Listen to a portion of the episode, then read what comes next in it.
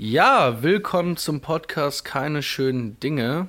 Äh, wir wünschen euch einen wunderschönen guten Tag und erstmal die Frage an Jonas, wie geht es dir? Jo, alles bestens und selbst? Jo, alles äh, auch bestens auf jeden Fall. Äh, bei so einer langen Folge wie dieser kann es einem nur gut gehen. Heute sprechen wir nämlich mit Jan-Erik Baas über das Thema Design Management und alles weitere wird der Jonas euch erklären. Oh ja, ähm, ist ja auch wieder sehr lang geworden, ähm, aber auch inhaltlich wieder voll mit verschiedenen Aspekten und hauptsächlich das Thema Design Management ähm, da gehen wir auf die unterschiedlichen Aspekte ein und wie man das implementieren kann, welchen Stellenwert das hat. Und äh, wir beide finden das auf jeden Fall ein super wichtiges Thema, was an vielen Stellen leider viel zu kurz kommt.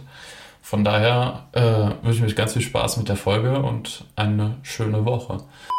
Guten Tag, liebe Podcast-Hörerinnen und Hörer. Willkommen zum Podcast Keine schönen Dinge. Heute sprechen wir mit Jan-Erik Baas über das vielfältige Thema Design Management. Für diejenigen, die dich nicht kennen, du bist Autor von dem Buch Leading Design, wo es um Design Management und Strategie geht. Du bist ähm, der ehemalige Design Officer von der Telekom und von Philips und lehrst an der Hochschule Luzern Design Management. Demnach liegt es relativ nahe, dass wir dich heute zu diesem Thema eben sprechen wollten. Aber erstmal, um sanft in die Folge reinzukommen, wie geht es dir und was machst du eigentlich gerade? Ja, ja, erstmal vielen Dank euch für die Einladung. Ähm, ja, ich vermutlich sitze ich wie so viele daheim am Rechner, schaue raus, also zumindest ich kann rausschauen und äh, wundere mich, wie ich hier gelandet bin. Ähm, ähm, alles ist natürlich jetzt digital, das heißt auch meine Tätigkeit an der Hochschule ist digitalisiert, versuche mit Studierenden übers Internet zu arbeiten und Jetzt sind wir gerade in der Vorbereitung natürlich fürs neue Semester, was bei uns in der Schweiz in zwei Wochen startet. Und äh, darin auch die Weiterbildung. Das ist in der Schweiz ein ganz wichtiges Thema. Und das finde ich großartig. Ich glaube, ich wird dort mehr gemacht als in Deutschland. Das heißt, Berufstätige ähm, bilden sich weiter und dann natürlich in dem Bereich Design Management. Das, da freue ich mich sehr drauf. Wir starten wieder mit einem Kurs, der läuft ungefähr vier Monate lang berufsbegleitend und hilft. Und das ist spannend, Managern und Designern gleichermaßen ähm, ja, in Sachen Designmanagement sich äh, weiterzubilden. Inwiefern unterscheidet sich das äh, von der normalen universitären Lehre? Ja, das ist eben berufsbegleitend und es ist also auch, äh, wie man sagt, ähm, Postgraduate, also das ist ähm, ein Ausbildungskurs, ein Zertifikatskurs, den man da erlangt. Das ist von der Struktur ähnlich wie in einem Bachelor- und Masterprogramm, aber dann halt kürzer. Es sind 15 ECDS-Punkte, die man da erwirbt. Also sprich, die Workload ist geringer, kriegt aber ein offizielles Zertifikat. Es gibt auch eine Prüfung und kann sich dann quasi ähm, als äh, Zertifizierte, wenn man so will, nachgebildeter Designmanager bezeichnen. Und, ähm, ja, wird sehr, sehr umfangreich gemacht in der Schweiz. Also es gibt endlos viele Angebote der Hochschulen und an den Nachmittagen, vor allem Freitag, Samstag, tummeln sich da ganz viele ähm, an den Unis und äh, besuchen die Weiterbildung. Ja, was ich noch sagen wollte, natürlich neben meiner Hochschultätigkeit bin ich auch Berater. Ich habe eine kleine Beratungsagentur und äh, unterstütze Unternehmen auch in diesen Belangen. Designmanagement, Designstrategie. Ja, wie gehe ich um mit Design? Wie kann ich Design sinnvoll, zweckvoll in meine Organisation einbringen, aktivieren? das Beste aus Design machen sozusagen. Das ist so mein Thema, mit dem ich mich beschäftige. Magst du kurz darauf eingehen, wie du, wie du äh, in dieses Thema gekommen bist, was du vielleicht studiert hast, ähm, um irgendwie so diese Brücke zu schlagen, was dein Hintergrund ist? Ja, zum, zum Designmanagement oder sagen wir mal dem klassischen Designmanagement ähm, kommen meistens ja Designer, also die, die rutschen dann irgendwie im Laufe der Zeit in, in mehr Verwaltungsaufgaben, Managementaufgaben und so ist es mir auch ergangen. Ich habe in den 80er Jahren Design studiert, Industriedesign äh, in Wuppertal in Deutschland ähm, und habe ähm, ja dort äh, ja versucht sozusagen ähm, mich als Industriedesigner ausbilden zu lassen und das zu studieren. Bin 1990 zu Philips gekommen in die Niederlande. Ich bin Niederländer, ich komme ja aus den Niederlanden, also das fand ich spannend, mal äh, in die Heimat zurück und dort ähm, äh, beruflich anzufangen und habe dann sehr schnell festgestellt, dass das Industriedesign und Design ähm, ja so auf internationaler Bühne, Großkonzernbühne schon ein bisschen anders ist als das, was ich so im Studium erlebt hatte. Und nach einigen Jahren Tätigkeit als Industriedesigner, ich habe also eine Medizintechnik, Licht, Beleuchten, Konsumentenelektronik, habe ich ähm, ja gemerkt, dass also administrative Aufgaben, Ansteuerung, Management, dass mir das eigentlich leicht fällt und dass ich damit auch keine Berührungsängste habe, wie eigentlich viele andere meiner Kolleginnen und Kolleginnen das schon hatten. Ja, und dann wird man da, entweder wird man da reingedrückt oder man manövriert sich selber in so Positionen, dass man anfängt, so als Teamleiter, ähm, Designmanager, dann äh, Aufgaben zu übernehmen. Und so bin ich dann bei Philips immer mehr da in diesen, in diesen Bereich rein und war, war ja fast 20 Jahre bei Philips letztendlich und habe dann zuletzt auch als, ähm, ich sprach ja davon, als, als Designleiter oder Design Officer ähm, gearbeitet, ähm, war dann zuständig für so einen Bereich, für, der, für den Bereich der Konsumentenelektronik und habe dort eben alle Designaktivitäten verantwortet. Und, äh, berichtet habe ich äh, sowohl auf der einen Seite dann an die Geschäftsführung dieses Business-Bereichs und auf der anderen Seite an meinem Chef bei Design, dem Chief Design Officer. es gibt ja immer einen Chief der Stefano, äh, an dem ich dann berichtet habe. Das war auch lustig. Ich hatte also immer zwei Chefs, nämlich auf einmal einen inhaltlichen Chef aus dem Design und dann einen Business-Chef aus dem Management. Also ich bin, wie gesagt, nicht bewusst da rein, weil das Design-Management-Berufsbild, das gab es nicht, also zumindest nicht in meinem Bewusstsein. Es gab es schon, es gibt es schon sehr lange, schon eigentlich als gesetzter Begriff, sicherlich schon seit den frühen 60er Jahren gibt es das Designmanagement als, als, als auch Begriff. Aber erst so in meiner beruflichen Tätigkeit bei Philips bin ich so mehr oder minder draufgekommen und auch dann da reingerutscht. Ja. Also es war kein wirklicher äh, Studienwunsch ähm, oder eine, eine Richtung, wo ich dachte schon, okay, das will ich dann mal lernen und dann machen, sondern dann bin ich so nach und nach äh, reingekommen.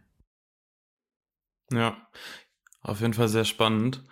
Und ähm, dieser Begriff Designmanagement, vielleicht auch gerade für unsere ZuhörerInnen, ähm, kannst du vielleicht nochmal einmal kurz erklären, so, so was kann man sich darunter vorstellen, welche Sachen beinhaltet das Ganze?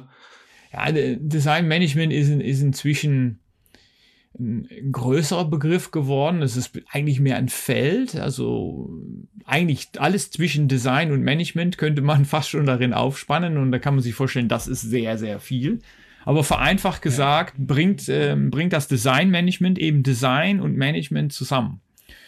Und äh, das heißt auch automatisch, dass man das aus der Perspektive des Designs betrachten kann. Also Design wird mit Management angereichert, also wird dadurch vielleicht handhabbarer, ne, wie das Wort Management ja auch schon sagt. Das kommt ja von Manare, also von der Hand, bei der Hand nehmen. Also dass man nimmt das Design bei der Hand, fängt es an zu strukturieren, zu planen, abzusichern. Ähm, also Designmanager im Designbereich haben ja auch sehr viel zu tun mit ähm, ja alle möglichen administrativen Tätigkeiten, also Ressourcen sichern, Geld besorgen, Budgets planen, Zeitabläufe festlegen. Das sind so typisch diese Aspekte, die im Designmanagement drinstecken, wenn man das aus der Designwarte heraus äh, betrachtet.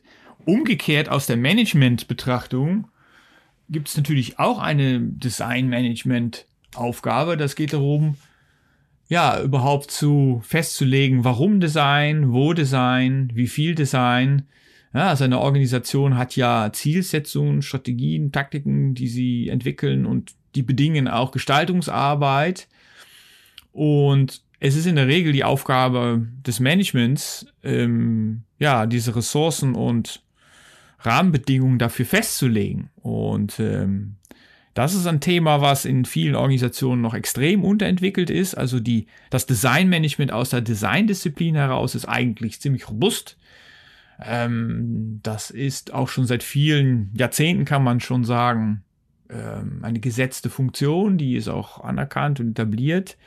Aber diese, dieser Aspekt aus dem Management heraus, also aus der Organisationsverwaltung ähm, heraus, ähm, das, das Design ähm, zu planen und dafür die Rahmenbedingungen festzulegen, es zu integrieren in die Organisation hinein oder es auch mit der Strategie zu verbinden. Das ist so ein, ja, ein mhm. etwas neueres Phänomen. Das ist auch, da ist auch die Frage, müssen das dann Designer machen oder sind das vielleicht Betriebswirte, die das machen, die dann eben eine entsprechende Fertigkeit erlangt haben?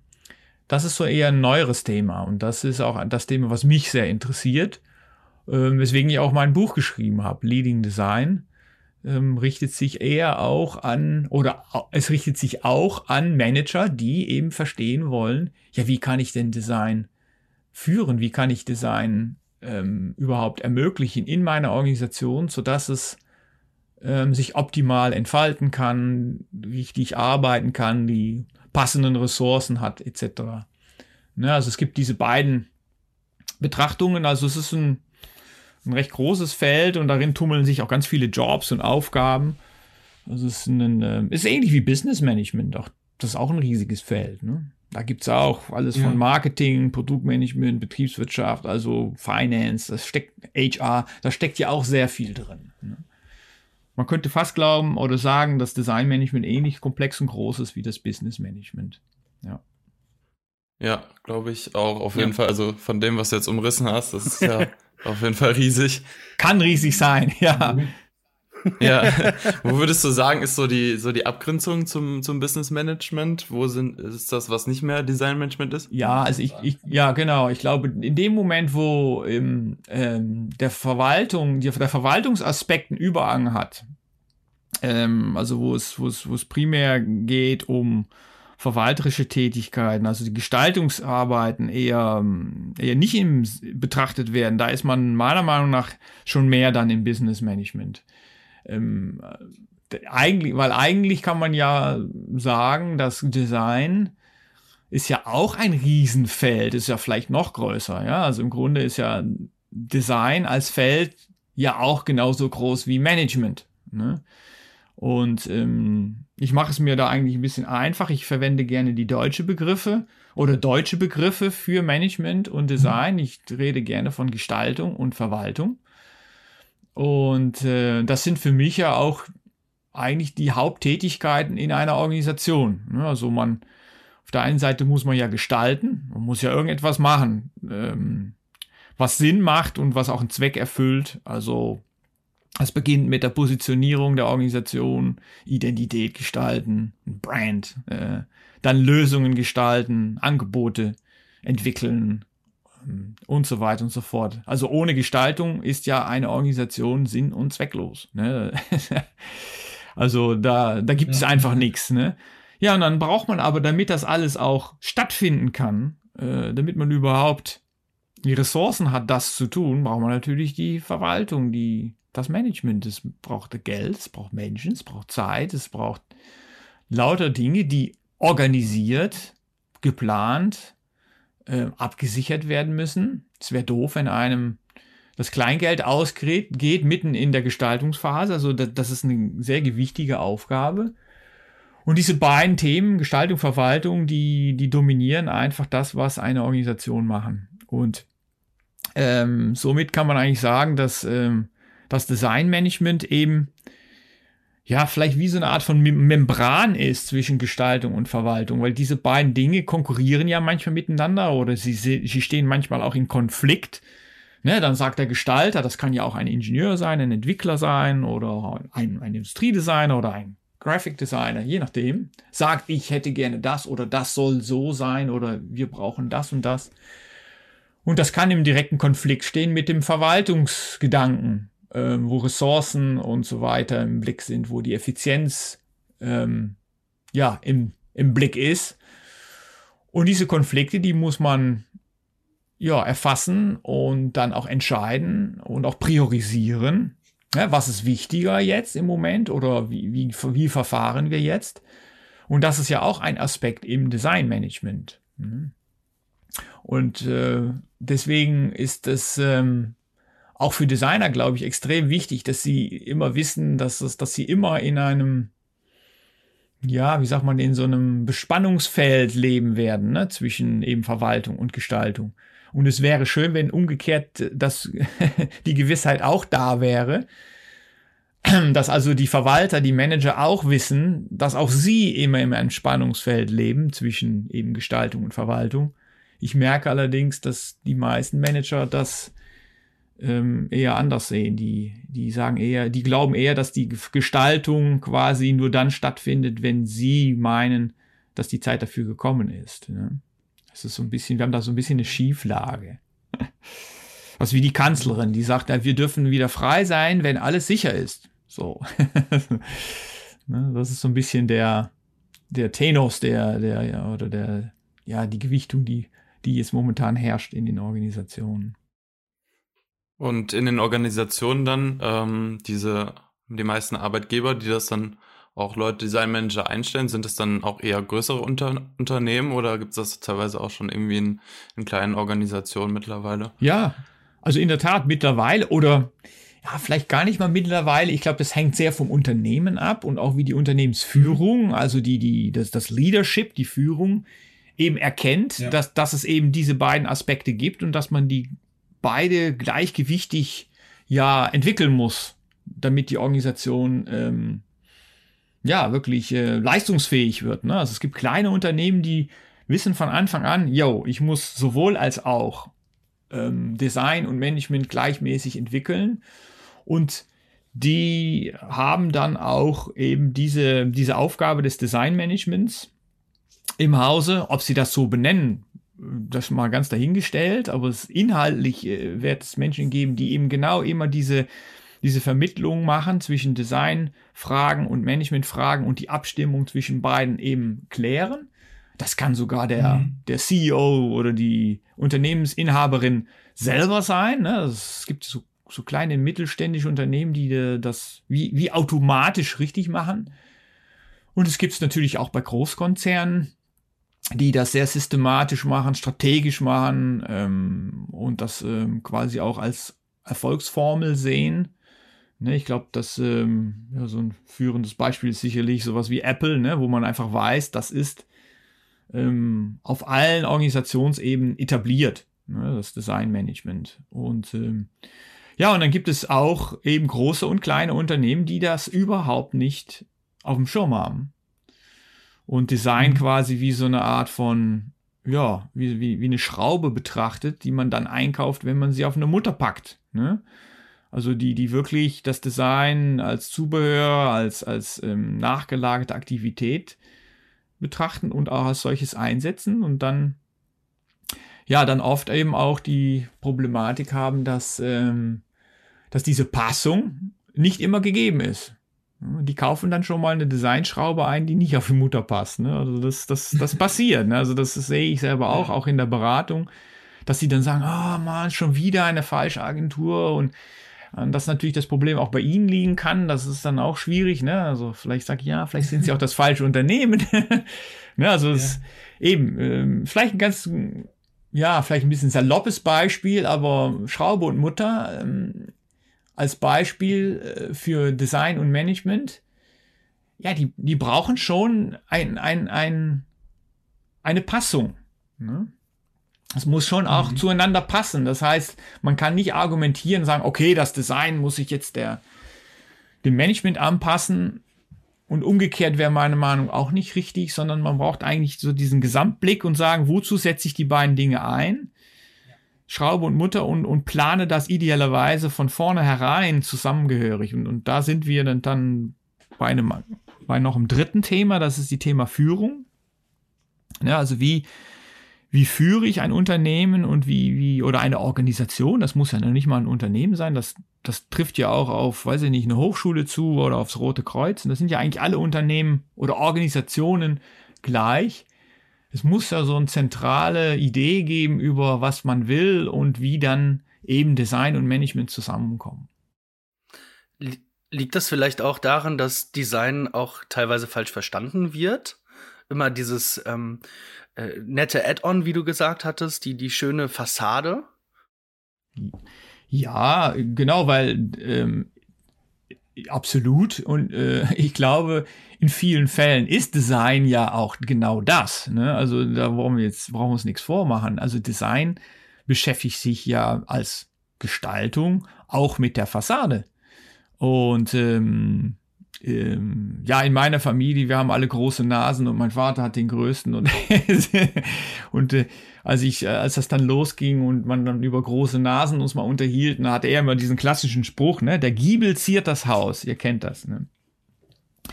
Das ist so, also viele Unternehmen werden wahrgenommen über ihre Fassade, über ihr Äußerliches, über die Form, ja, und, äh, und das gehört absolut dazu.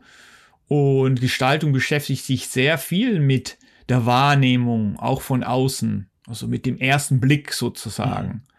Und das muss man auch nicht verkennen.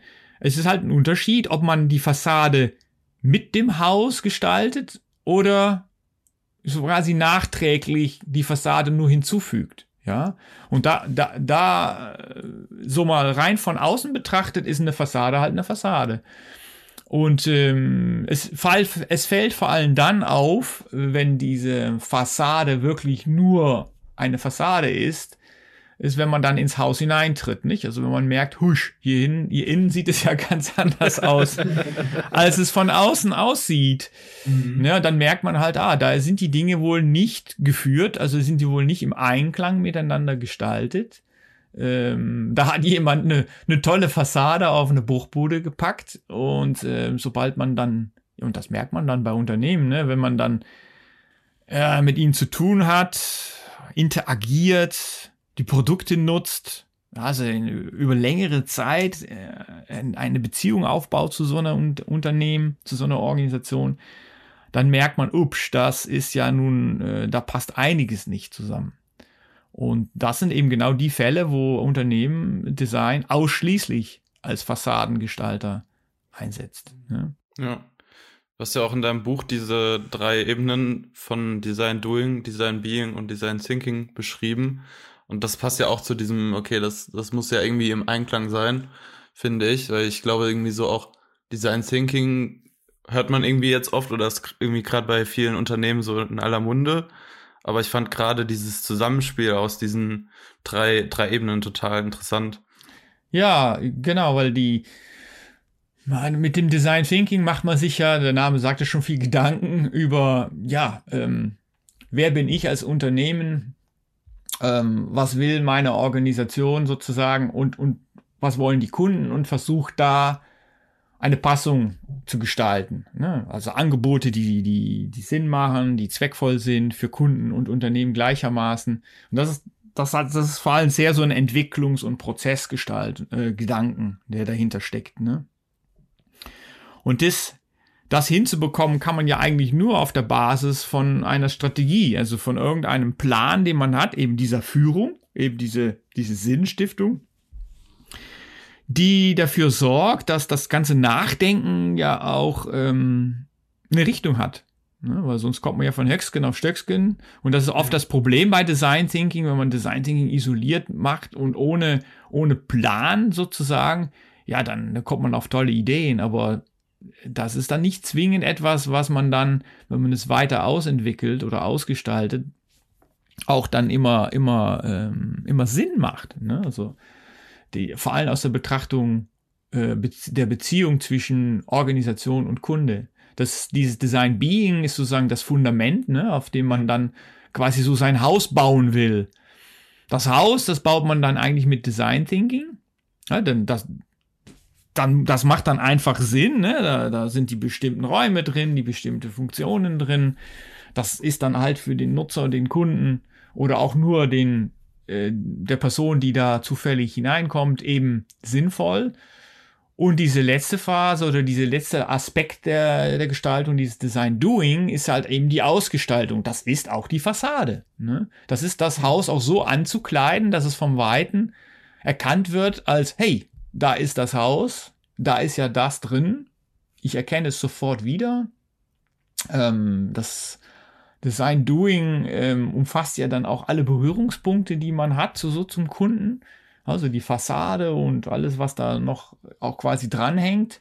Und das muss ja im Einklang passieren. Wie, wie eben gesagt, ne, wenn die Fassade nicht das widerspiegelt, was innen drin ist, dann werden die Kunden, wenn sie längere Zeit zu Besuch sind, merken, ups, ne, da, da ist mir ein nächsten eine Uhr vorgemacht worden, hier, hier stimmt irgendetwas nicht. Also Organisationen müssen diese drei Ebenen der Gestaltung, ähm, also Sein, Denken und Tun, wenn man so will, übersetzt, ins Deutsche ähm, Being, Thinking, Doing, immer in Einklang, immer aus einer ganzheitlichen Betrachtung angehen. Und das ist dann sozusagen die Champions League des, des Designmanagements, also das zu gewährleisten oder dafür zu sorgen, dass das stattfindet, würde ich so als so, ja, äh, Königsklasse der, des Designmanagements betrachten, mhm. ähm, eben, eben das, äh, dafür Sorge zu tragen, dass das passiert. Jetzt, jetzt ähm, stelle ich mir das total schwierig vor, ähm, wenn ich jetzt da an deine Tätigkeit als Professor denke, das zu vermitteln, weil es ja schon relativ abstrakt und sehr individuell ist, oder? Ja, es gibt da zwei Aspekte. Also es gibt vor allem mal ein, es gibt natürlich diese, diesen, diesen theoretischen Aspekten, diesen methodisch, theoretisch-methodischen Aspekt dahinter, was ich gerade eben erzählte. Also wie man im Idealfall ähm, eine Organisation äh, führt und dann Gestaltungsaktivitäten führt. Ne? Also das, das kann man wie, wie eine, eine Methodik, einen Prozessvorgang ähm, beschreiben und als solche, ähnlich wie im Business Management oder in anderen ähm, ja, Aspekten, kann man das ja methodisch erarbeiten und dann auch vermitteln. Und die Frage ist, wem vermittel ich das? also wer studiert in der Art, ja, dass er sagt, oh, diese, diese Methodik, dieser Aspekt der Unternehmensführung, also das, das, das, das, ich sage mal, Verwalten von Gestaltung, ja, wem vermittel ich sowas? Und, und da, das ist noch eine, ja, teilweise offene Frage, weil man könnte jetzt sagen, hey, das vermittle ich Gestaltern. Ja, also bei Gestalter, es gibt bestimmt auch in, unter Gestalter gibt es Gestalter und Gestalterinnen, die sich für so eine Aufgabe interessieren. Also die eher sozusagen die Rahmenbedingungen für Gestaltung gestalten wollen und verwalten wollen und dahin gehen wollen. Also mache ich Designmanagement an einer Designschule, eine Designuniversität, eine Designfakultät. Und so habe ich in, in Luzern, habe ich, äh, da bin ich also mit meinem Übergang sozusagen in die Lehre, habe ich auch dort angefangen an der Designfakultät und war sieben Jahre lang ähm, Studiengangsleiter für ein Bachelor Design Management, ne? Wo, die, wo die Zielrichtung war, ähm, Designern Skills, Methoden und Wissen zu vermitteln, dass sie in diesen Aufgaben, in diesen Design-Management-Aufgaben, dass sie dort ähm, arbeiten können.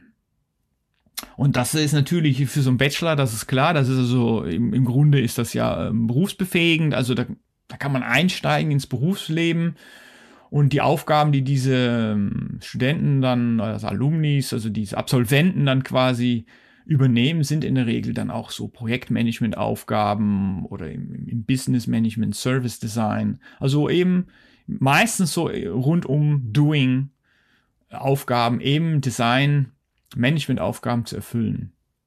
Aber diese komplexere Thematik, wenn man so in Richtung Führung geht, ähm, also das Design Doing und Design Thinking, wenn man das sozusagen richtig etabliert, da, da stellt sich die Frage, ja, kann man das oder sollte man das an einer Designfakultät unterrichten oder müsste man das nicht vielleicht an einer Wirtschaftsfakultät unterrichten, weil dort in der Regel mh, hm, das, ja, die Betriebswirtschaft ja daheim ist. Dort werden ja Themen auch adressiert in der Geschäfts- und Führung, in der Organisationsentwicklung.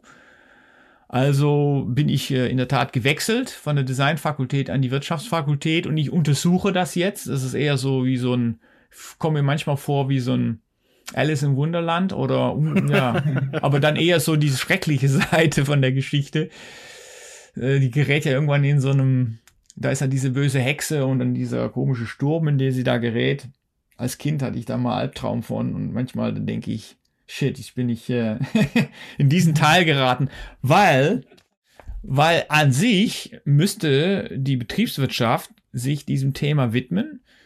Und da gibt es auch schon einige Ansätze in der Betriebswirtschaft, zum Beispiel das Brandmanagement wird oft im, im, in der Betriebswirtschaft äh, gemacht. Und Brandmanagement ist im Grunde nichts anderes als eine, also so sehe ich das, ähm, da mögen einige Brandmanager anderer Meinung sein, aber da lasse ich mich gerne auf einen Diskurs ein. Aber für mich ist Brandmanagement eine Disziplin des Designmanagements, des übergeordneten Designmanagements. Also das, das ist ein Teil des Design Beings, wenn man so will. Mhm. Weil mit der Markenarbeit legt man ja das Fundament, also das Being sozusagen für die nachgelagerte weitere Gestaltungsarbeit in, in Richtung Thinking und Doing. Und deswegen bin ich dort und versuche jetzt, ähm, und ich glaube, das ist neu, ähm, ja, so eine Lanze zu brechen für Gestaltung in, in, in, in einem verwaltungsdominierten Ressort. Ähm, ich glaube, das war auch nicht immer so, dass diese Betriebswirtschaftler alle so Verwaltungsfreaks äh, waren. Ich glaube, das ist auch ein Phänomen, der, was so wie so ein Pendel hin und her schwingt. Ähm, wenn man so Managementliteratur studiert, ältere Drucker zum Beispiel, 50er, 60er Jahre, dann merkt man, dass das sehr viel von Gestaltung die Rede mhm. ist. Inzwischen habe ich das Gefühl, dass Manager eigentlich nur noch Administratoren sind und verwalten und, und das Gestaltungsthema irgendwie völlig vergessen. ja, und das, äh, das bedeutet, dass Designmanagement, wie ich vorhin schon sagte, eben diese zwei Aspekte hat und dass man, ähm, dass wir da noch Neuland sozusagen haben, zu überlegen, wo gehört das hin? Also vielleicht gehört das nicht nur an die Designfakultät, vielleicht gehört das ja auch an die Wirtschaftsfakultät. Es gehört vermutlich auch an die technische Fakultät, denn mhm. ähm, das Thema Design Thinking ist etwas, was man eher so im Ingenieurwesen, also in der Prozessentwicklung, in der Angebotsentwicklung ja hat. Ne? Da, da ist ja, da wirkt ja das Design Thinking. Und da kommt es ja auch eigentlich her. Ne? Also das ist ein, eine Methodik, die sich ja eigentlich aus dem Engineering aus dem Ingenieurwesen heraus ja sozusagen entwickelt hat. Also ich glaube, hier merkt man, dass Manage, also das Design genauso wie Management eine, eine, ein Aspekt ist, der in allen Fakultäten wirkt, also in allen Disziplinen wirkt. Ja, also als Manager musst du gestalten können, als Ingenieur musst du gestalten können, als Designer ja. kannst du natürlich gestalten. Ähm, und im Umkehrschluss gilt das gleiche auch für Management. Ne? Als Designer musst du auch managen können. Als Ingenieur musst du managen können. Und Manager managen natürlich auch. Ne? Das ist ja ihre Haupttätigkeit.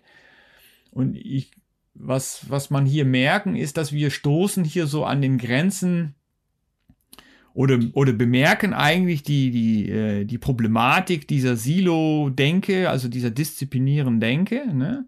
wo Design wenn man Design disziplinär denkt und ausschließlich ähm, in einen Design-Kontext sozusagen äh, behandelt wissen will, also es gibt Leute, die sind Dogmatisten, die sagen, Design gehört an die Designschule und fertig. Ne? Also wenn man das macht, dann, dann engt man äh, den Begriff Design viel zu viel eng ein. Ne? Und dann wird man auch der, der Rolle des Designs nicht richtig gerecht. Also Design ist, das habe ich mal, so, das ist nicht von mir, aber ich habe es öfter gesagt. Vielleicht, ist, ja, weiß ich nicht, da weiß man nicht mehr von mir es ist, aber ich habe sag oft, Design ist viel zu wichtig, als dass man es den Designern alleine überlässt. Ne? Mhm. Und das kann ich auch vom Management sagen. Management ist viel zu wichtig, als dass man es allein den Managern überlässt. Ne? Es sind Design und Management sind die zwei grundlegenden Tätigkeiten einer Organisation. Es braucht beides.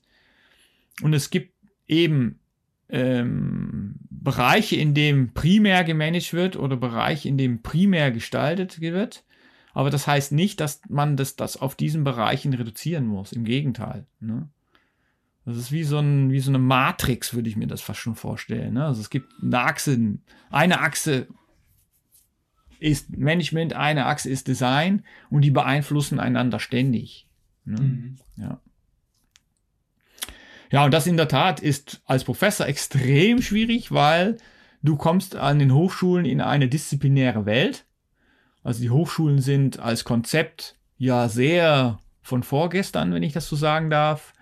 Denn sie, und sie, sie forschen in der Regel, es gibt viele Ausnahmen, aber in der Regel forschen und lehren sie disziplinär. Und äh, es gibt viel Bemühen, das zu erweitern und zu verändern mit Trans- und Inter- und multidisziplinäre Ansätze. Aber der Name sagt es schon, wenn, wenn man trans, multi und noch was interdisziplinär arbeitet, dann redet man immer noch von Disziplinen. Und äh, ich glaube, es wäre spannender, wenn man von Aufgaben reden würde oder von Wirkungsfeldern oder so. Ne? Weil dann, dann wird, glaube ich, mehr ein Schuh draus, wenn, wenn man zum Beispiel sagt, okay, ich habe eine Organisation und da wird gestaltet. Das Wirkungsfeld Gestaltung in einer Organisation. Was passiert da alles? Das ist eine viel spannendere Betrachtung, um dann zu sagen, hey, wir brauchen Design Doer, wir brauchen Design Thinker und wir brauchen Design Beer, wenn man das so sagen kann. Ne? Also, also mhm. wir brauchen Design-Spezialisten, das sind, das sind wir, die Designer und Designerinnen. Ne? Die, wir sind ja primär die Design Doer. Also ich würde jetzt das Design Doing nicht einem Ingenieur überlassen, ehrlich gesagt. Ich glaube, die, die können das nicht, weil sie dafür ja auch nicht ausgebildet worden sind. Und ich glaube, es täte vielen Designer und Designerinnen gut, ähm, sich wirklich darauf äh, zu verlassen, dass das eine sehr wertvolle, wichtige Tätigkeit ist, Design Doing. Ne? Weil ohne gutes Design Doing bleibt ein Haus halt immer nur ein Haus ohne, ohne Fassade, ohne Aufmerksamkeit, ohne Außenwirkung. Ne? Ja, aber dann gibt es Design Thinker. Das sind die Entwickler, das sind die Prozessleute, das sind die die, die, und dann gibt es eben die, die Leute, die sich um das Design Being auch kümmern. Ne? Und so, so das zu betrachten, wäre, glaube ich, eine, eine viel spannendere Sache. Und ich hoffe, dass wir irgendwann mal dahin kommen, dass wir auch an den Hochschulen mehr in Themen denken, mehr in Wirkungsfelder denken als in Disziplinen. Ja. Spannende Designaufgabe. Aber kann man das irgendwie so zusammenfassen, welche Skills ein Design Manager irgendwo mitbringen ähm, muss, soll, wenn man ja. sich in, in diesem Jobfeld niederlassen möchte? Ja, also ich glaube, ähm, wichtig dabei ist, ist, ähm, wo man als Design Manager tätig sein möchte oder wo, wo das Hauptaufgabenfeld liegt von einem Design Manager, ist das im Kontext des Design Doings des Design Thinkings oder des Design Beings. Weil das macht dann schon noch einen Unterschied auch, glaube ich, ein bisschen äh, für Skillset und auch Erfahrung, die man mitbringt. Ähm, der klassische Design Manager, ähm, so wie man den schon über Jahrzehnte kennt, ist ja der aus dem Design Doing. Das ist der, das ist ja eigentlich der Design Manager, der in den Design-Projekten, im Design Doing, die also viele Managementaufgaben übernimmt. Das heißt, so jemand muss absolut verstehen, was Design Doing ist, also ist idealerweise auch firm im, in, im Design Doing, also hat eine Design, Design Skill Ausbildung, ist Kommunikationsdesigner, Graphic Designer, Product, Industrial, Interaction Designer von der Ausbildung. Ich sag mal, ein Bachelor in Product Design gemacht, und dann ein Master in Design Management, ja, weil dann kann so eine Person ähm, administrative äh, Rollen im Design Doing übernehmen, also äh, im Design Doing Prozesse entwickeln, mit ähm, die Kommunikationsaufgaben übernehmen von den Design Doings Aktivität zu den anderen Aktivitäten, die stattfinden.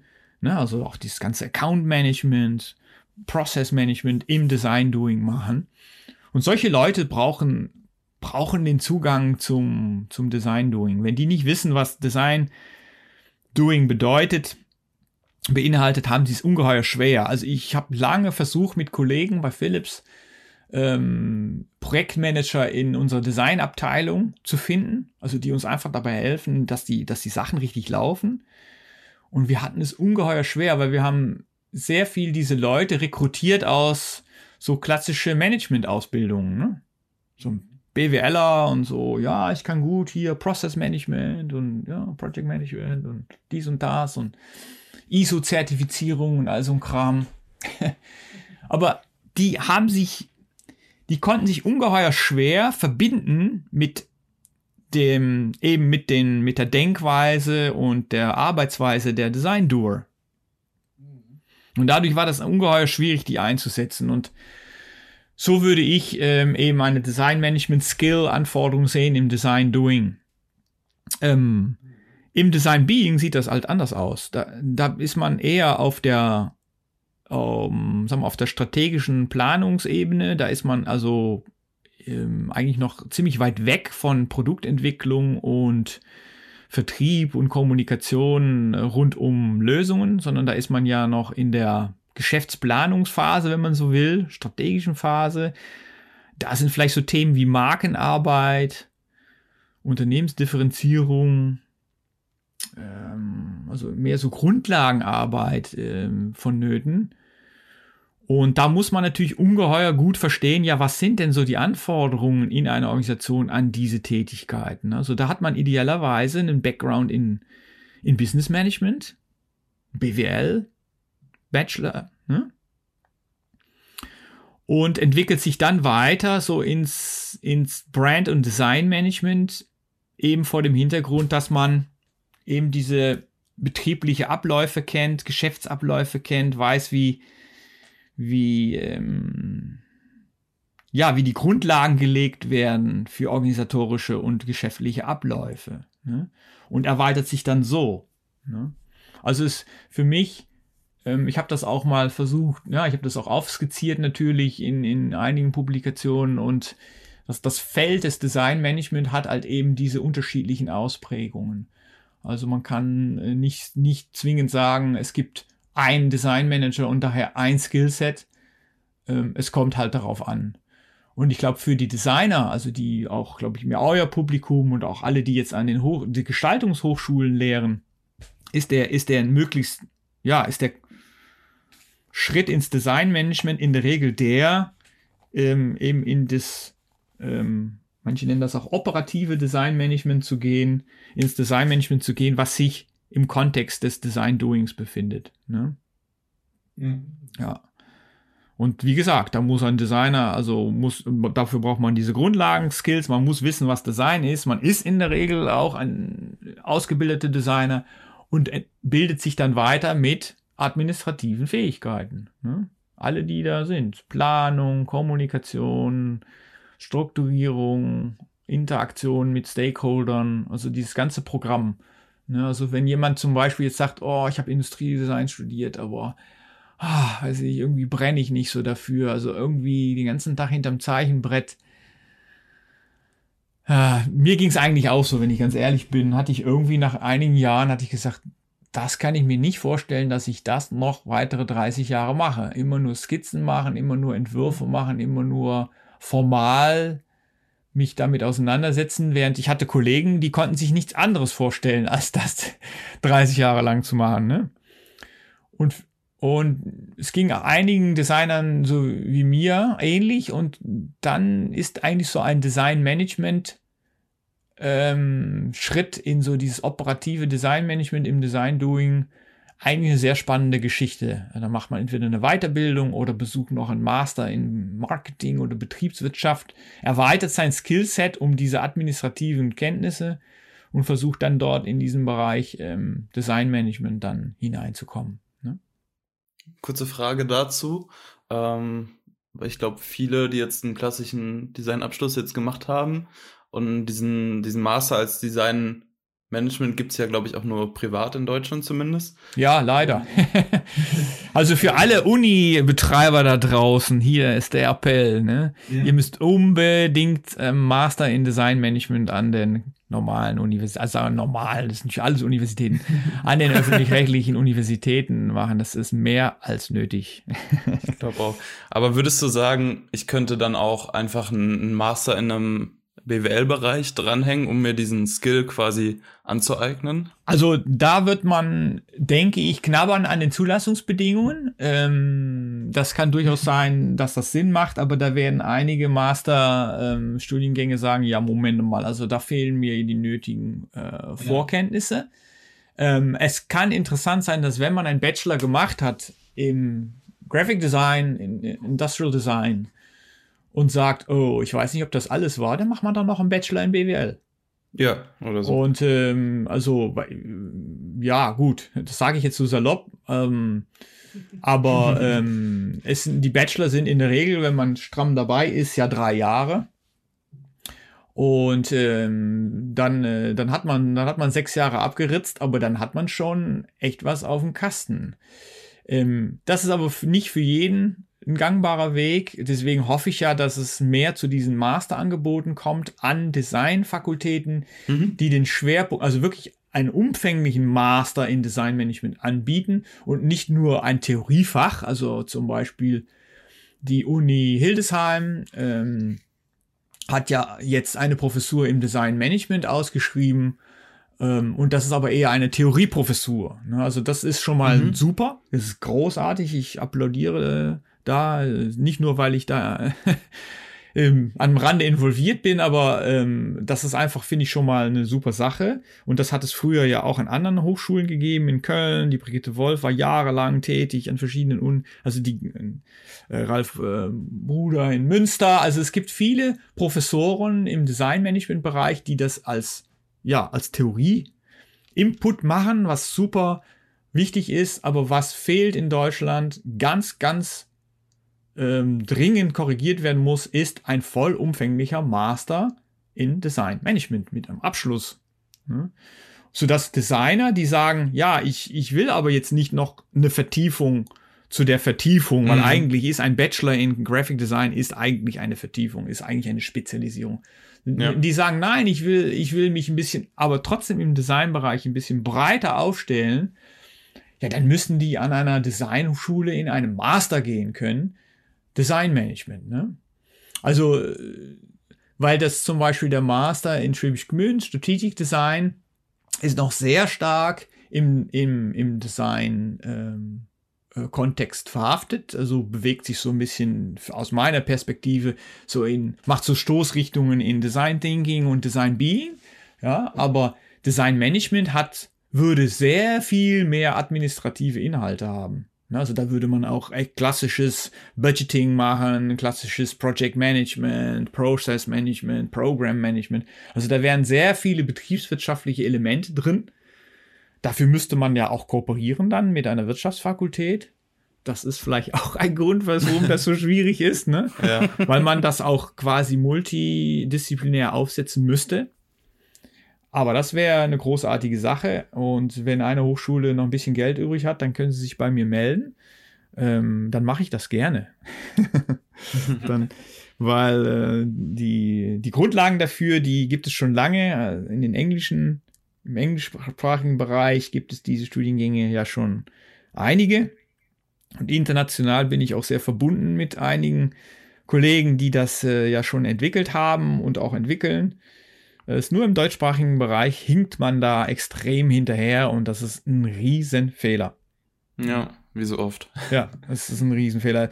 Wir hinken her, in Deutschland haben wir großartiges Design-Doing, großartige ja. Designhochschulen, die, die wirklich ähm, gut Spezialisten abliefern.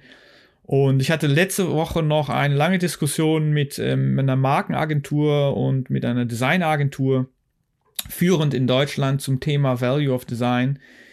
Ähm, einfach aus dem Grund, weil wir nach wie vor merken, und das habt ihr ja auch schon angesprochen, dass das Design immer nur nachgelagert eingesetzt wird. Und, und ein Problem ist, ist das Design, es fehlt diese, es fehlen diese Designmanager, die diese Brücke schlagen können im Design Doing zwischen den Design Doer und den Managern. Ne? Und, äh, und die brauchen wir dringend. Also es, in den Agenturen werden sie gebraucht. Es, Agenturen suchen händeringend nach Menschen mit Design-Background, die, die, die den Dialog mit Managern angehen können in ihren Kundenunternehmen. Ne? Und umgekehrt merke ich immer mehr, dass Unternehmen kommen auf mich zu und sagen, Herr Bas, ich suche Leute, die, die ich einstellen kann, die mir helfen dabei, Design richtig, richtig mit Design umzugehen. Ne? Im Einkauf, im Produktmanagement, im Marketingmanagement. Also die wirklich was davon verstehen vom Design und es nicht nur betrachten wie, wie eine Mutter, ne, die man nach Spezifikationen einkauft. Ne? Also ja, gibt es noch viel zu tun und viele Möglichkeiten. Ja. Was würdest du sagen, sind die wichtigsten Komponenten in der Zusammenarbeit zwischen Design und Management? Was müssen die jeweiligen anderen von den anderen wissen? Ja, es braucht, es braucht einen, ähm, ähm, eben eine, eine, eine gemeinsame ähm, Berührungsfläche. Es ist so ein bisschen wie so ein Venn-Diagramm, ne, wo zwei Kreise sich überlappen. Also es mhm. braucht eine Überlappung. Ja, also es funktioniert nicht, wenn, wenn, wenn die Dinge nebeneinander stehen. Also mit der Überlappung, da meine ich, dass man also eine, in dieser Überlappung entsteht eine gemeinsame Sprache. Also, dass man wirklich eben tatsächlich miteinander arbeiten kann. Also die gemeinsame Sprache ähm, zwischen Design und Management hat, äh, verbindet halt eben ähm, die Designaufgaben auch mit diesen Management-Zielsetzungen, also dass, dass man einander versteht. Und ich glaube, das ist äh, zwingend notwendig. Also ich hatte die, also mein, mein Schubs ins Designmanagement begann damit, dass ich mal eine Einladung bekam. Da arbeitete ich als, als reiner Designer, als Design-Doer bei Philips und dann bekam ich einen Anruf von, einem, von der Entwicklungsabteilung, wo wir immer unsere Jobs herbekamen. Das waren ja dann Entwicklungsleiter und die haben dann ein neues Projekt initiiert und dann gab es halt Designaufgaben und die haben wir dann quasi umgesetzt. Und kam ein Anruf und er sagt, ja, Nere, kannst du mal kommen? Wir haben ein Meeting, ja, also kein Problem. Also bin ich ab äh, in diese andere Abteilung. Es sind ja immer Abteilungen, ne? Ja. Der Name sagt es schon, ab und Teil. das ist ja schon, sagt schon alles. Und äh, dann rein in den Raum, da saß eine Riesenrunde, die Projektrunde tausend, also gefühlt, ne, endlos viele Menschen, die da irgendwas sagen und Krass. ich dann als Designer da rein. Ja, was ist denn? Ja, alle guckten so ein bisschen ernst. Ja, ähm, ja, wir haben hier ein Projekt und ähm, das sah ich dann schon. Da lagen Sachen auf dem Tisch und ich wusste, ups, das ist das Projekt von einem Kollegen von mir. Oh. Und dann dachte ich, ja, das ist natürlich jetzt brenzlig. Jetzt musst du aufpassen, was du sagst und, äh, und habe mich gewundert, was ist los. Und dann haben die gesagt, ja, hier dieses Projekt, äh, das läuft nicht so richtig. Und dann habe ich habe ich gesagt, ja, wieso denn nicht richtig? Das ist doch ein, ein guter Designer. Also ich fand, der, der war ein besserer Designer als ich, wenn ehrlich gesagt. Ja, nee, sagt, das ist auch nicht das Problem. Also wir glauben, das ist ein exzellenter Designer. Nur, äh, wir können nicht mit ihm kommunizieren. Er hält sich an keine Vorgabe. Er ist immer zu spät. Ja, also Time, Time Plan und Process, nichts wird eingehalten. Und alles, was er, was er entwickelt, was er, was er vorschreibt, können wir nicht umsetzen, haben wir nicht die Fertigungsmaschinen für. Wir hatten gesagt, es soll in, weiß ich nicht, ähm, so einem Gussverfahren und dann wollte er halt Plastikspritzguss, dafür haben wir das Geld nicht und so weiter und so weiter. Also kurzum, er kann großartige Designer sein, aber wir können nicht mit ihm arbeiten. Und ja, also dann habe ich gesagt, ja, und was, was bedeutet das jetzt für mich? ähm, ja, wir haben festgestellt und die Kollegen haben mehrfach gesagt, ähm, du, äh, mit dir könnte man äh, viel besser kommunizieren und du würdest dich auch eher an diese Absprachen halten und du wärst auch kompromissbereiter. Ja, also, dann habe ich gesagt, ja, heißt das, dass ich nicht so ein guter Designer bin? Ja, nein, das äh, wollten sie jetzt so nicht sagen, das könnten sie auch nicht so richtig beurteilen aber ähm, sie fänden es cool, wenn ich äh, einsteigen könnte in das Projekt und ob wie das machbar wäre, ob ich nicht da helfen könnte. So ein bisschen so drauf achten, dass die Dinge richtig laufen. So, ne? Oh, da habe ich gesagt, naja, das ist aber jetzt, ne? Ich gesagt, Leute, das kann ich nicht sagen, der müsste, da müsste zu meinem Chef. Ne? Weil äh, ich kann ja nicht jetzt einfach da reinsteigen, nur weil ihr glaubt, ich mit mir könnte man besser kommunizieren.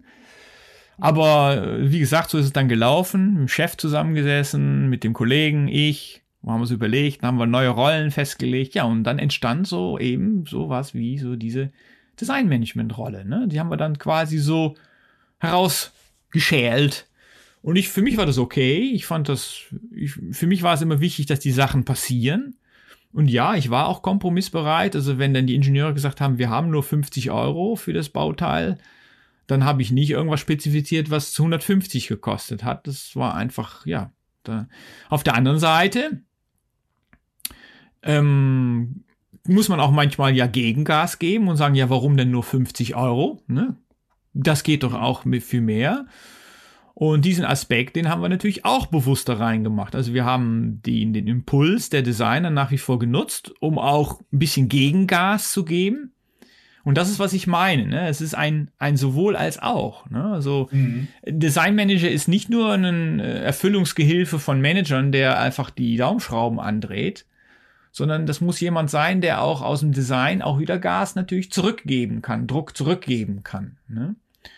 Und das, ähm, ja, das, das denke ich, diese, diese Eigenschaft fehlt allerdings ähm, bei vielen Designern eben eben diese gemeinsame Fläche zu finden, die gemeinsame Sprache sprechen zu können, ähm, ja, eben auch verhandeln zu können in bestimmten Belangen, Kompromiss auch teilweise herbeiführen zu können. Das, äh, das Politische darin auch. Ne? Das, äh, das sind schon alles Aspekte, wären genial für einen Masterstudiengang in Designmanagement. Sagst du denn, das können, können alle lernen? Also das, diesen Skill können alle haben oder gibt es einfach auch die Leute, die mit dem das, was sie machen, so okay sind und das auch damit völlig happy sind? Ja, das, ja, wie bei allen im Leben, ähm, man muss Dinge können, aber auch wollen. Mhm. Ähm, also ich, ich kann großartig musizieren, aber ich will es oft nicht. Ich bin einfach zu faul. faul zu faul ja. zum Üben und so weiter. Und deswegen wird aus mir nie ein großartiger Musiker. Vergiss es. Das Talent hätte ich sicherlich dazu, das hat mir mal irgendjemand gesagt, aber gesagt, aber dir fehlt irgendwie dieser Drive. So. Und ähnlich ist es, glaube ich, bei, bei, bei solchen Aufgaben im Designmanagement. Man, man muss etwas können, ja, man muss ein Talent haben, eben politisch denken zu können, im, administrativ ähm, vielleicht Dinge zu können. Und man muss es auch wollen. Ne? Also man muss das auch wollen. Also ich denke, das ist das auch das A und O. Ja. Also ich, ich würde dann, also als direkte Antwort auf die Frage, nein, das kann nicht jeder. Ja. Was würdest du abschließend ähm, unseren äh, Design-ZuhörerInnen äh, raten? Äh, follow your own path oder äh, siehst du eher, dass man sich ähm, auf Design-Management konzentrieren sollte, weil es eben in der Wirtschaft angefordert wird. also sowieso sollte man immer seinen Weg folgen. Aber ich würde halt jedem dazu raten, ähm, das nicht mit Scheuklappen zu machen. Und ähm, immer den, auch den Blick ähm, links und rechts seines Pfades sozusagen zu richten. Weil da kann es schon mal zu, dazu kommen, dass es eine Abzweigung gibt, die noch viel spannender ist als den Pfad, den man da jetzt so entlang trottet. Und ich beobachte halt viele im Designstudium, die, äh, denke ich, auch ein bisschen gefördert durch die, durch die Ausbildung selbst und durch die Professoren oder Dozenten, schon sehr stark mit Scheuklappen auf ähm, durch die Gegend laufen oder ihre, ihre, ihre, ihren Werdegang sozusagen gehen. Und ähm, also da, da würde ich mich von befreien. Also sicherlich braucht es für, für gutes für gute Design, Doer echt wirklich gute Skills. Also man, man, man muss die Dinge wirklich können. Und äh, dazu gehört, glaube ich, auch Selbstreflexion. ist ähnlich wie bei einem Musiker, ja. Mhm. Die, die finde ich eben ein super Vergleich eigentlich immer. Ja? Wie Designer sind oft nicht viel anders als gute Mu als Musiker. Also wir lernen unsere Trompete, unsere Geige, also Produktdesign, Graphic Design. Und, äh, und dann fangen wir an, wir sind talentiert, ja, wir können was dudeln, wir sind vielleicht in einer kleinen Band und dann, und dann machen wir so unseren Gang, unseren Werdegang. Und dann irgendwann mal, ja, dann merken wir, shit, jetzt bin ich immer noch in der Vorstadtband und es kommt irgendwie zu nichts. Ja, das ist halt so. Mhm. Und andere, ja, scheinbar wie selbstverständlich sitzen dann irgendwo bei den Symphonikern oder sitzen am Schlagzeug bei, äh, weiß ich nicht, The Backstreet Boys oder sonst wo. Ne? Also das, äh, ich denke, eine gesunde Selbstreflexion hilft vor allem auch dann, wenn man erkennt, hey, ich, ich habe zwar ein Talent zum Musizieren oder zum Gestalten, ich kann das auch für ein Stück ja. weg, aber ich kann aber auch andere Dinge, also man könnte ja dann auch zum Beispiel, ja, eben wie, wie ich schon sagte, in, ins, ins Designmanagement wechseln, wenn man merkt, das ist, da gibt's ja auch etwas. Ne? Also nicht jeder Designer muss äh, ein Philip Stark oder Karim Rashid oder irgendetwas werden. Im Gegenteil, ich hoffe, dass es davon immer weniger gibt. Meiner Meinung nach sind die nicht wirklich nötig. Künstler, weil Künstler, die gibt es immer. Ja. Weißt du, Künstler, das sind Menschen, die, die bestehen ja nur aus Scheuklappen. Also die, die, die machen ja nur ihr Ding. Ne? Also die gibt es immer. Und Künstler, ich nenne sie auch immer Amateure, weil Künstler lieben das, was sie tun. Ne? Und, äh, und, äh, und als Amateur, als so ein Liebhaber, kann man auch richtig erfolgreich werden. Ne? Also viele Ja. Musiker sind ja auch pure Amateure. Wie heißt sie, diese Fischer, diese Sängerin, ne? Das ist eine Amateurin. Also jeder Profimusiker schlägt die Hände über den Kopf zusammen. Aber sie, sie ist sehr erfolgreich. Ja, sie liebt auch, was sie tut. Sie tut es mit Inbrunst, mit völliger Ja. Überzeugung. Ne? Also, aber das ist, das ist machbar. Aber das, dafür braucht man schon eine gewisse Form von Deformation. Und äh, ich glaube, das ist äh, vor allem für die, die sagen, ja, ich will ja einfach, ich will mich entwickeln, ähm, nicht immer ein, eine Zielgröße. Also das auch in der Ausbildung als Ziel vor Augen zu haben, glaube ich, halte ich für, für nicht wirklich ähm, äh, vernünftig. Ich glaube, spannender ist es, dass man sich als Designer überlegt, in welchem Kontext würde ich gerne arbeiten, welche Themen interessieren mich und dass Ja. man sich davon leiten lässt und dann sagt, hey, irgendwie komme ich schon zu irgendeiner Rolle in diesem Feld und in diesem Kontext, entweder als Design Doer oder als Design Manager.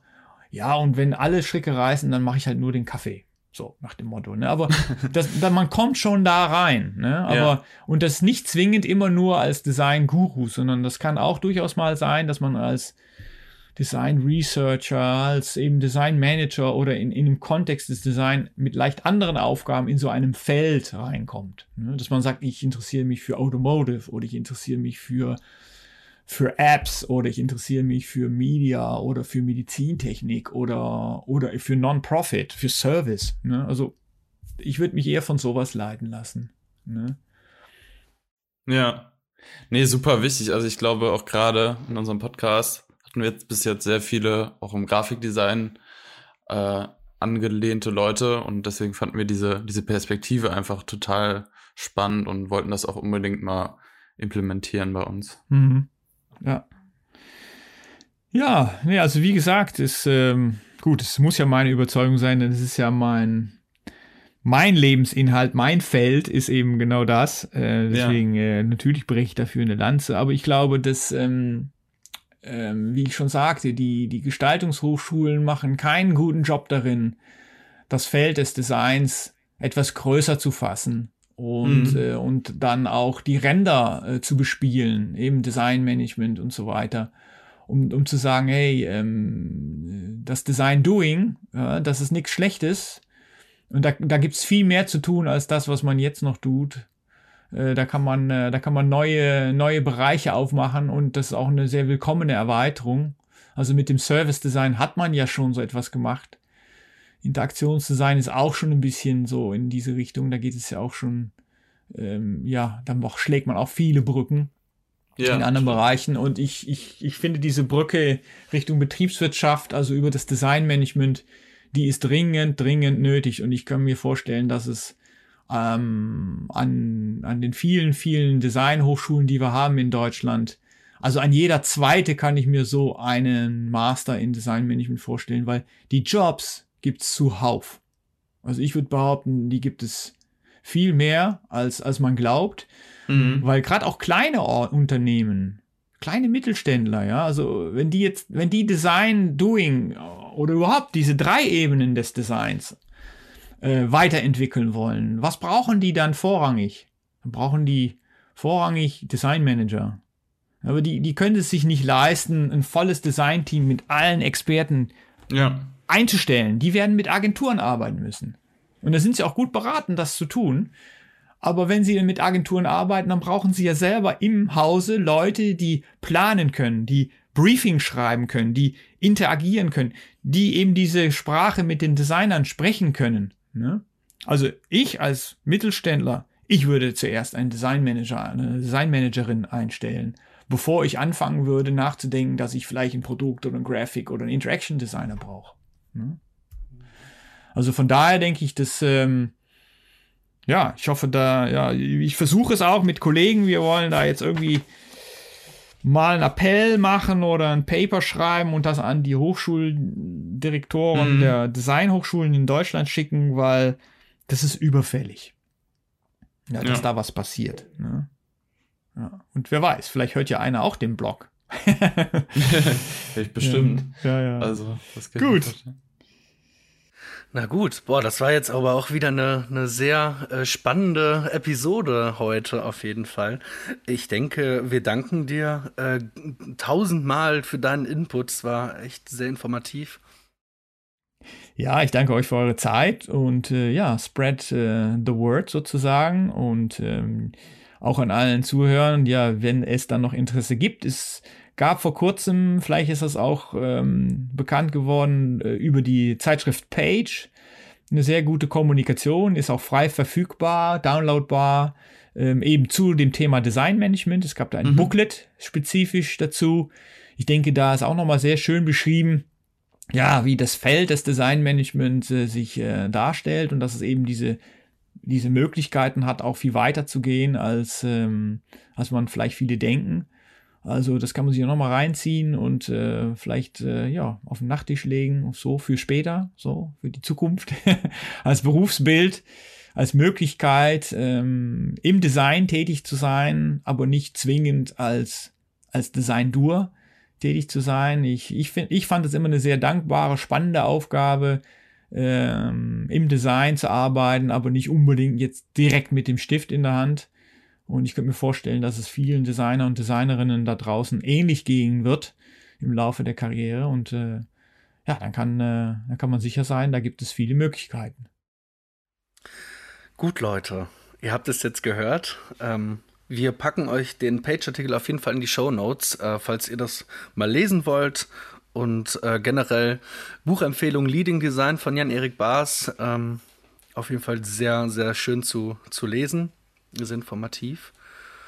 Ja, und abschließend nochmal tausend Dank dir für deine Zeit und bis zum nächsten Mal ähm, Podcast Keine schönen Dinge. Tschüss. Vielen Dank euch. Tschüss. Sehr gerne. Ciao.